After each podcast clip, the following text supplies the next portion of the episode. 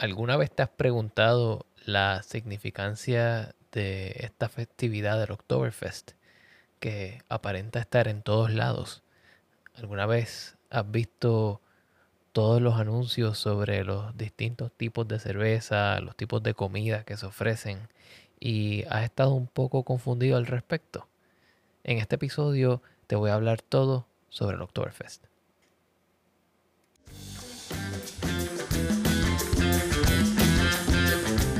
Bienvenidos a The Food Engineer Podcast, un podcast dedicado a la exploración de alimentos y bebidas fermentadas. Yo soy tu anfitrión, Cristian Mercado.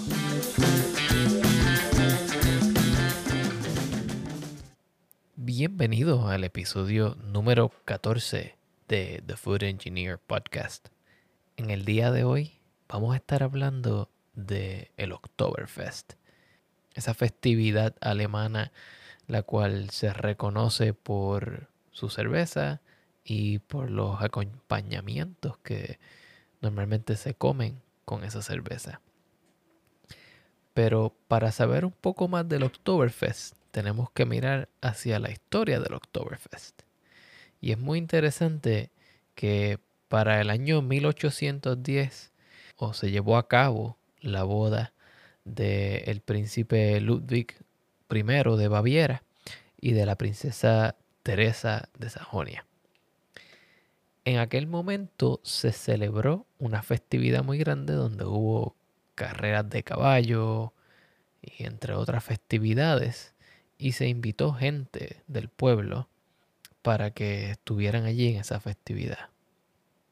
Con el tiempo, esta fiesta pasó a ser de una fiesta de pueblo, a un evento de celebración y de recordación de esta boda, a eventualmente convertirse en lo que hoy día vemos, que es una festividad de nivel internacional, donde mucha gente hace sus arreglos de viaje desde años en anticipación para poder estar allí.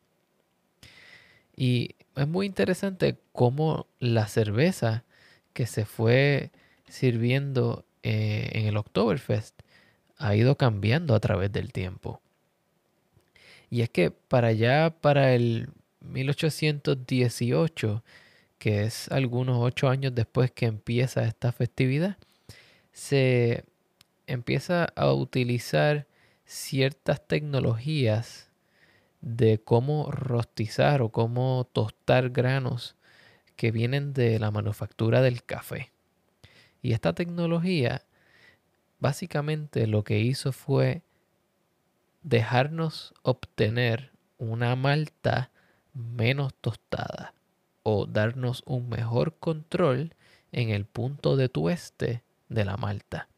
Importante notar que antes de este punto eh, el proceso de tueste de malta era altamente artesanal y por ende podíamos terminar con muchos gradientes de color marrón, pero no tanta repetibilidad con respecto al producto. Ya para 1841, la cervecería Spaten eh, saca a la venta o nombra un producto llamado Oktoberfest Beer.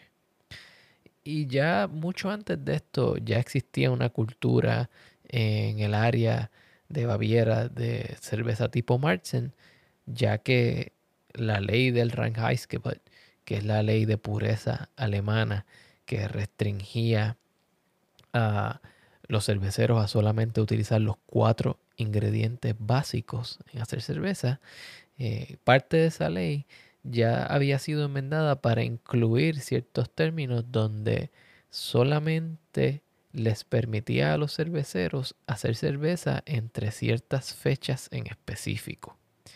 Y esto era porque, bueno, el clima no era muy bueno en tiempos de verano y podía hacer que la cerveza se infectara y tuvieras una cerveza de menor calidad. Para evitar que el producto nacional de Baviera fuera afectado, pues establecieron límites al tiempo de, de cuando se podía hacer cerveza y de ahí viene la Beer una cerveza que se hacía para marzo y se guardaba. Normalmente estos eran tipos de cerveza que se guardaban en cuevas un poco más frías para que fermentaran por un largo tiempo y tener cerveza durante el verano, los meses más calientes, y luego tener unas cervezas las cuales pasaron más tiempo en, dentro de estas cuevas em, añejándose. Pero luego de esto, ya para 1873, y estamos hablando de algunos 60 años luego de, esta boda, la cual comienza la festividad, eh, se empieza a dar el evento de que se empieza a trabajar con la refrigeración. En este punto en la historia es donde se inventa la máquina de refrigeración. Y bien es cierto que hubo varios tipos de máquinas de refrigeración y algunos modelos los cuales llegaron antes, pero para 1873 el señor Carl von Lindt inventa esta máquina de refrigeración para la cervecería Spaten. Y esta es la máquina que le da una ventaja competitiva a la cervecería Spaten para poder fermentar de una manera estandarizada, para poder obtener siempre un producto consistente. Y entonces ya estamos viendo cómo los factores históricos van dándonos las herramientas que necesitamos para esta cerveza que es tan reconocida hoy día. Tenemos tueste de maltas controlados, tenemos una cultura de cerveza Marzen eh, con ciertos estilos de añejamiento, tenemos ahora la refrigeración, así que nos, nos ayuda a tener un producto de mejor calidad y más repetitivo.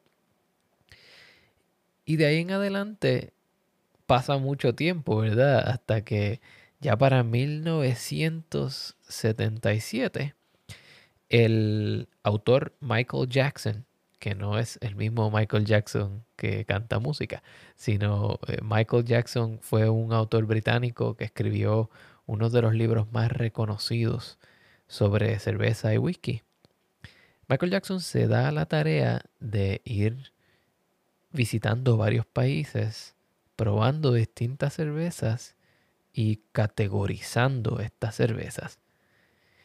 Y en ese punto Michael Jackson empieza a describir las cervezas de Alemania, eh, cómo son, a qué saben, qué características tienen, qué colores tienen, cuánta efervescencia. Y esto a su paso crea el precedente para lo que hoy día conocemos como el BJCP, que es el Beer Judge Certification Program. Esto no es otra cosa que una serie de guías sobre estilos de cerveza que se utilizan mayormente para determinar en competencias de cerveza cuál se adhiere más a los estilos existentes.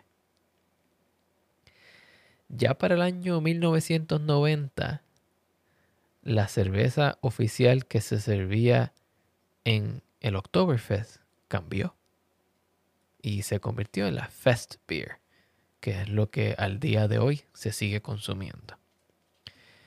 Y es interesante cómo estos factores contribuyeron a que se creara la Fest Beer. Y no es otra cosa que la apariencia del producto y lo que piensa el cliente al respecto. Crearon las características para hacer un producto de mayor volumen de ventas. Y al darse cuenta que la gente prefería este tipo de producto eh, de carácter ligero, de color amarillento, de alta carbonatación, entonces se vio un cambio. Y al día de hoy, en algunos lugares, se le llama Marzen a unas cervezas que realmente se parecen más a la Fest Beer y viceversa. Y esto depende mucho de la cultura, de la generación, de la geografía. Pero son dos estilos parecidos, pero un poco distintos. Y te voy a explicar cómo difieren uno del otro. Si vamos a ver cómo comparar dos cervezas, yo normalmente utilizaría el color, la amargura o el amargor, eh, el nivel de alcohol por volumen y la cantidad de azúcar para diferenciar un estilo de otro. Y luego de eso podemos irnos un poco más al detalle de lo que percibimos. Pero numéricamente hablando, la cerveza Fest tiende a ser más clara en color, más amarilla, eh, utilizando la medida estándar que es SRM o SRM, un método de medir color en cerveza. La Fest estaría por allá como por un 3 a un 5 en color, que eso viene siendo de un color pálido amarillo a un color dorado. Y la Martzen desde un 9 a un 15. Y 9 a 15 viene siendo como desde un color cobrizo hasta un color ámbar rojizo. En términos de amargor, utilizamos las unidades de IBU o International Bittering Units, unidades de amargor. Y ambas cervezas están muy cerca. Eh, la Marzen tiende a tener un poco más de amargura que la Fest Beer, pero la Marzen tiende a tener un poco más de dulzura en su cuerpo, lo cual contrarresta el efecto del amargor. Y por último, la cantidad de alcohol. Pues resulta que ambas cervezas tienen una cantidad de alcohol muy parecida. Eh, ambas están entre un 5.5 a 6.3% de alcohol por volumen. También podemos mirar, como dije, eh, el contenido de azúcares. Y es que, aunque ambas terminan más o menos en el mismo nivel de azúcar residual, la cerveza Marzen comienza con más azúcares. Y esto lo que nos dice es que en algunos casos la Marzen puede tener un poco más de alcohol y en otros casos eh, simplemente más percepción de dulzura. Y eso es lo que voy a hablar en adelante. Si miramos a la cerveza Marzen desde un punto de vista organoléptico, esto es las características que nosotros percibimos, eh, lo que también llamamos el sabor, que como dijimos en episodios anteriores es una combinación de el gusto, el olor, el retrogusto y el retroaroma, y también de las sensaciones táctiles. Pues la Marsen tiende a ser una cerveza ámbar a un color rojizo, con alta claridad, eh, un, buen, una buena espuma, con unos aromas moderados. Estos aromas están dominados por eh, aromas como a pan y aroma bastante único de la levadura tipo lager. Además, el aroma de lúpulo no es tan presente en el estilo Marzen. En términos de gusto, la cerveza Marzen tiende a dar una impresión de dulzura. Y cuando hablo de impresión de dulzura es que no necesariamente es muy dulce, sino que eh, tiene un cuerpo bastante complejo porque tiene maltas que son más oscuras y tiende a dar esta sensación inicial de que es dulce. Pero una vez la tomas, el retrogusto es bastante seco. En términos de sensaciones eh, trigeminales o físicas, ¿verdad? Tenemos una cerveza de carácter medio con una textura sedosa eh, y que te sugeriría que tiene un cuerpo mucho más alto de lo que en realidad tiene. Y esta es parte del truco de por qué esta cerveza crea tanta satisfacción al ingerirla.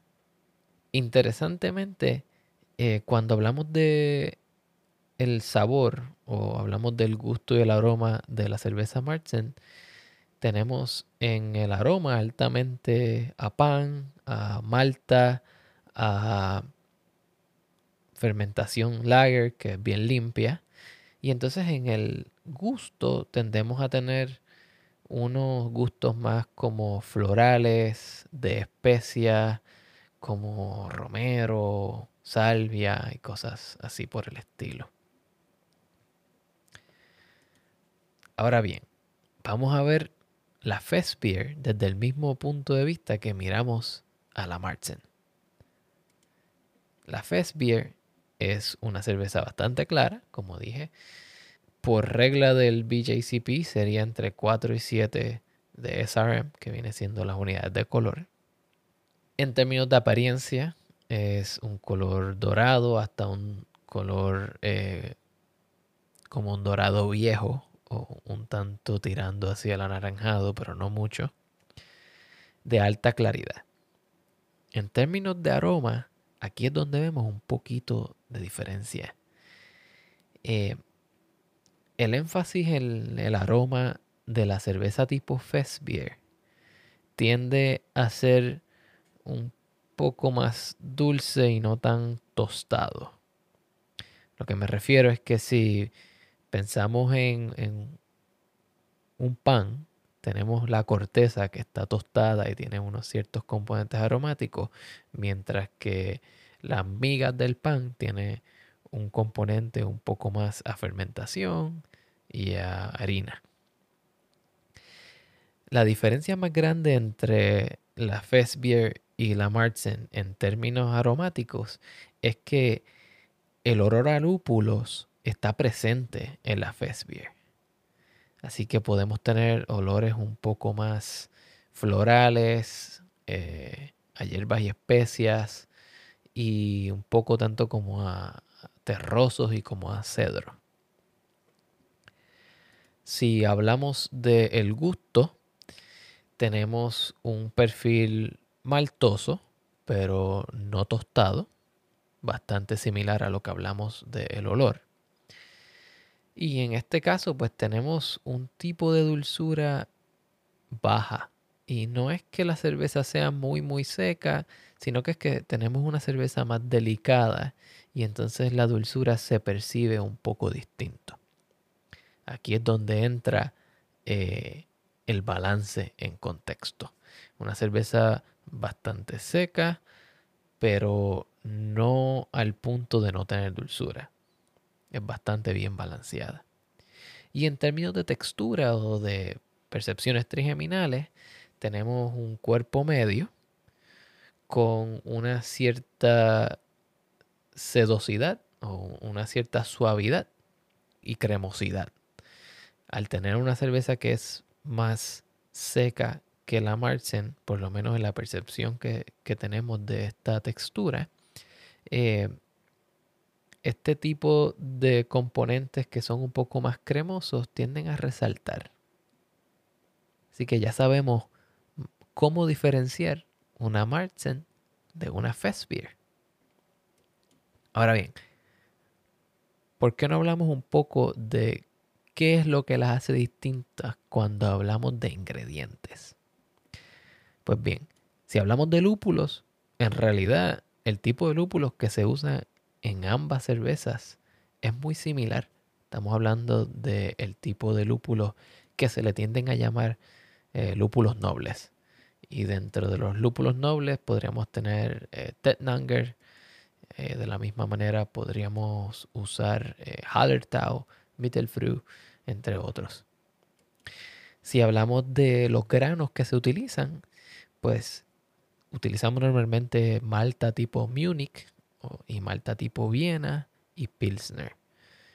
Todas estas son maltas claras con características de pan ligeramente tostado. Sin embargo, en la Marzen, que dijimos que es un poco más oscura, tenemos la adición normalmente de caramel malt o de maltas cristalizadas o maltas tipo caramelo. Son maltas que son tostadas a un cierto punto hasta que nos confieren componentes químicos que hacen que la cerveza tenga un color más oscuro. Pero con ese color más oscuro también viene el sabor de las reacciones de Maillard que se generan cuando se tuesta ese grano. Así que recibimos estos sabores a caramelo, a melaza, a pan tostado, a distintos componentes que podemos comparar con muchas comidas de carácter tostado. Y entonces, ya que tenemos todo esto de historia, de diferencia entre cervezas, de ingredientes, ¿qué hacemos con esta información? Bueno, mi recomendación sería que hagamos un maridaje de estas cervezas con distintas comidas.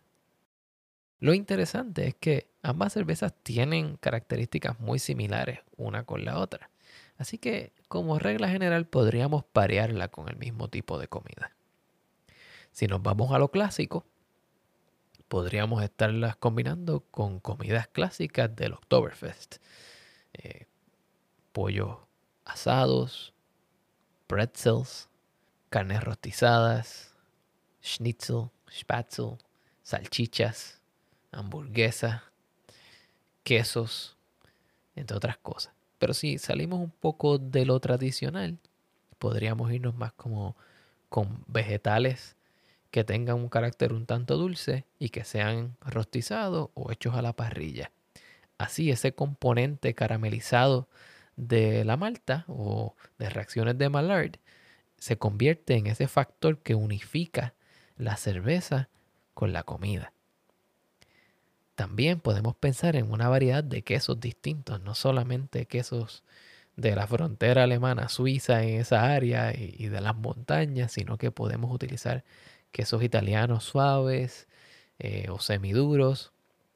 De la misma manera podríamos utilizar este plato canadiense, el poutine, que no es otra cosa que papas fritas con una salsa de carne y queso.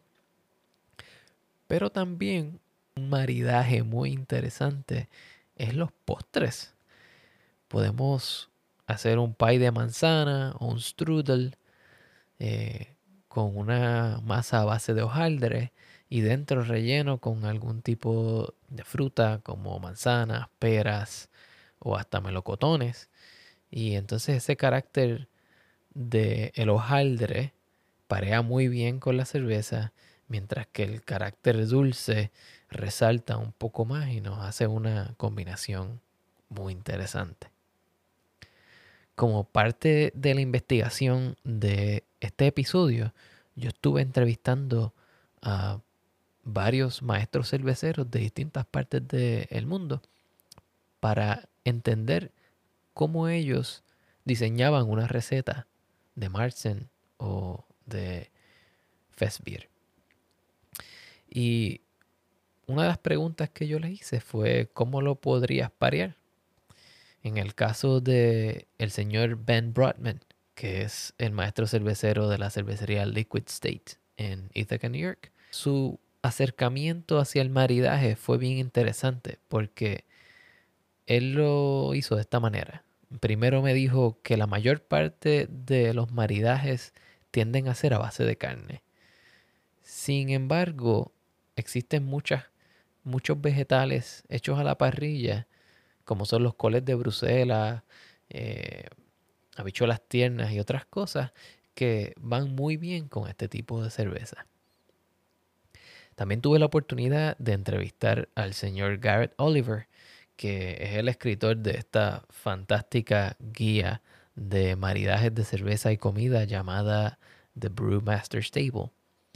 Y Garrett me dijo que fuera muy cuidadoso con las cosas ácidas, ya que la combinación de cosas ácidas con dulce, al de estas cervezas ser tan delicadas, podría crear un choque de sabores específicamente los tomates. Así que si estamos haciendo un maridaje como con una pizza o algo así por el estilo, quizás dele suavecito a la salsa y concéntrese un poco más en los vegetales, el queso, las carnes, la masa, quizás una pizza de salsa blanca o hasta una pizza sin salsa. Para entonces tener un equilibrio entre la cerveza y la comida. Espero que hayan disfrutado este episodio tanto como yo disfruté haciendo la investigación para llevarlo a cabo. Si tienes más preguntas al respecto, envíamelas. Me puedes conseguir en las redes como The Food Engineer Podcast. me puedes enviar un email directamente a thefoodengineerpodcast.gmail.com Y si quieres que trate más episodios como este, donde exploramos el aspecto técnico de varias recetas de cerveza, déjamelo saber y lo podemos llevar a cabo. Hasta luego.